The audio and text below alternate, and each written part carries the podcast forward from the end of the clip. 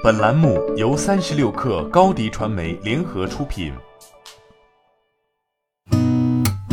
八点一刻，听互联网圈的新鲜事儿。今天是二零二零年八月五号，星期三。您好，我是金盛。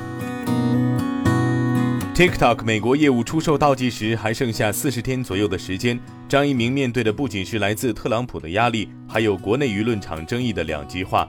作为一家全球拥有超过六万名员工的跨国公司，为了安抚内外情绪，一贯低调的张一鸣也不得不站出来表明心迹。昨天，张一鸣发表了一封给员工的信，主题为“不要在意短期损益，耐心做好正确的事”，主要目的为安抚国内员工。除了回溯近况、鼓舞士气之外，张一鸣特地强调了字节跳动员工在工作中要有火星视角。文化冲突是大多数中国公司不会遇到的问题，但对字节跳动来说不可避免。这也是为什么他把多元兼容加到企业价值观的原因。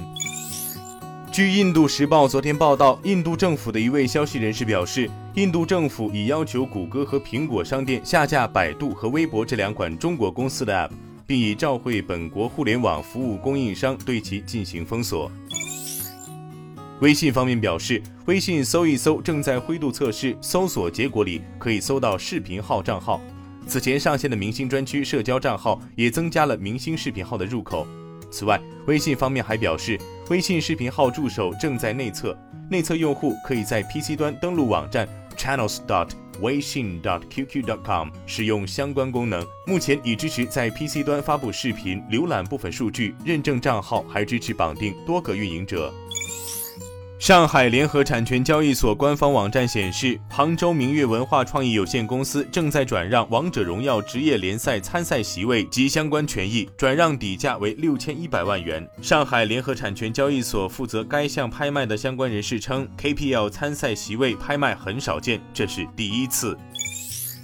华策影视创始人、总裁赵一芳表示，目前华策有一些 MCN 相关的项目在商谈合作中，有自己孵化的，也有合作的。未来如果发展网红主播，可能华策更多的会是明星主播。此前，据华策影视七月三十一号发布的向特定对象发行股票，并在创业板上市募集说明书修订稿显示，公司将做一轮二十二亿元的定向增发，投入有翁等十二部影视剧的制作和数字平台投入。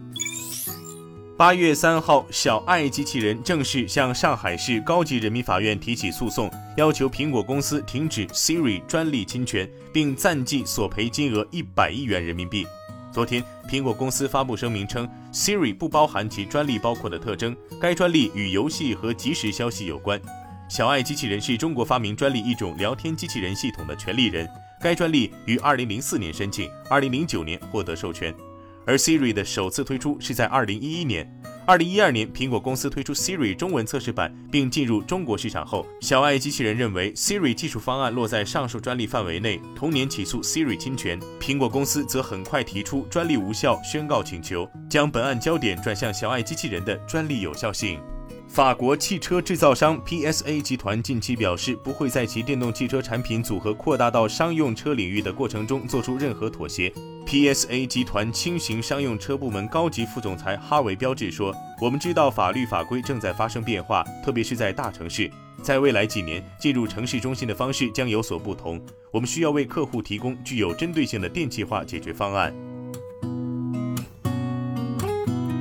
今天就先聊到这儿。编辑彦东，我是金盛，八点一刻，咱们明天见。